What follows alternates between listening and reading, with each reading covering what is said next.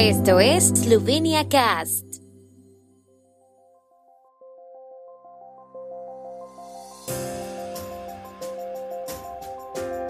Noticias.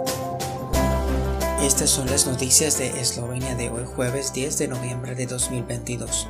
Presidente esloveno Borut Pajor visita a su homóloga eslovaca y el contingente de las Fuerzas Armadas eslovenas. Interpelación contra ministra de Exteriores Tania Fayon en el Parlamento esloveno. Beneficio neto del grupo Telecom Slovenia aumenta un 9% en nueve meses. El Pesmomat, la primera máquina dispensadora de poemas de Eslovenia. El presidente de la República de Eslovenia, Borut Pajor, visita hoy Eslovaquia, donde se reunirá con la presidenta eslovaca, Susana Chaputova, y visitará el contingente de las Fuerzas Armadas eslovenas desplegado allí como parte de la agrupación de combate multinacional de la OTAN. Entre otras cosas, entregará a los soldados eslovenos y a los bomberos eslovacos un certificado presidencial de agradecimiento por sus servicios en la lucha contra el fuego en la región del Carso. Las conversaciones con la presidenta eslovaca se centrarán en el fortalecimiento de la cooperación política y económica bilateral, así como en temas de actualidad como la guerra en Ucrania, la seguridad energética, la ampliación de la Unión Europea, el control de las fronteras interiores de la Unión Europea y la situación en los Balcanes Occidentales, según informó la oficina del presidente esloveno. Los parlamentarios han comenzado a debatir un procedimiento de interpelación instaurado por el partido de oposición SDS sobre el trabajo y las responsabilidades de la ministra de Asuntos Exteriores Tania Fayon. Antes del inicio de la sesión, Fayon dijo que cuando tomó posesión del cargo había jurado defender la Constitución y que la interpelación se ha producido claramente mientras se intenta restaurar la reputación de la diplomacia y de Eslovenia. Fayón añadió que se toma el procedimiento de moción de censura de hoy con la mayor seriedad y responsabilidad. Dijo que todas las acusaciones formuladas en la interpelación son infundadas, quizá incluso absurdas.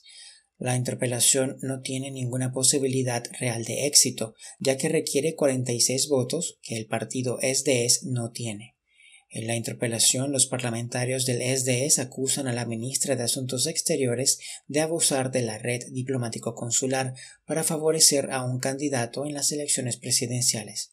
También la acusan de violar la ley de Asuntos Exteriores al no consultar al presidente de la República Borut Pajor sobre la retirada del embajador esloveno en los Estados Unidos, Tony Kaiser. El grupo Telecom Slovenia generó unos ingresos por ventas de 485.5 millones de euros en los nueve primeros meses de este año, lo que supone una cifra similar a la del mismo periodo del año anterior. El beneficio neto aumentó un 9% hasta los 39 millones de euros, según anunció hoy la empresa. Telecom Slovenia, la empresa matriz del grupo, registró unos ingresos por ventas de 430.6 millones de euros en el periodo de nueve meses, lo que supone un descenso interanual del 1%. El beneficio neto descendió un 36% hasta los 23 millones de euros. En el jardín de la Asociación de Escritores Eslovenos se presentó un prototipo de la primera máquina eslovena dispensadora de poemas, que sus creadores llaman Pesmomat. La máquina imprime y lee un poema seleccionado por una moneda de euro. Ya están disponibles 200 poemas de más de 50 poetas eslovenos y la lista se sigue ampliando con traducciones disponibles en otros idiomas. La máquina de poesía fue idea de Divjak, editor del portal Bravec Anarchist y de la Asociación de Escritores Eslovenos. La escritora y antropóloga Luna Shrivar, Katia Petrin Dornik, directora creativa y arquitecta, y la pintora Moitza Fo, quien diseñó el exterior de la máquina. La Facultad de Informática y Ciencias de la Computación de la Universidad de Ljubljana se encargó de la fabricación de la máquina. El tiempo en Eslovenia. El tiempo con información de la ARSO, Agencia de la República de Eslovenia del Medio Ambiente.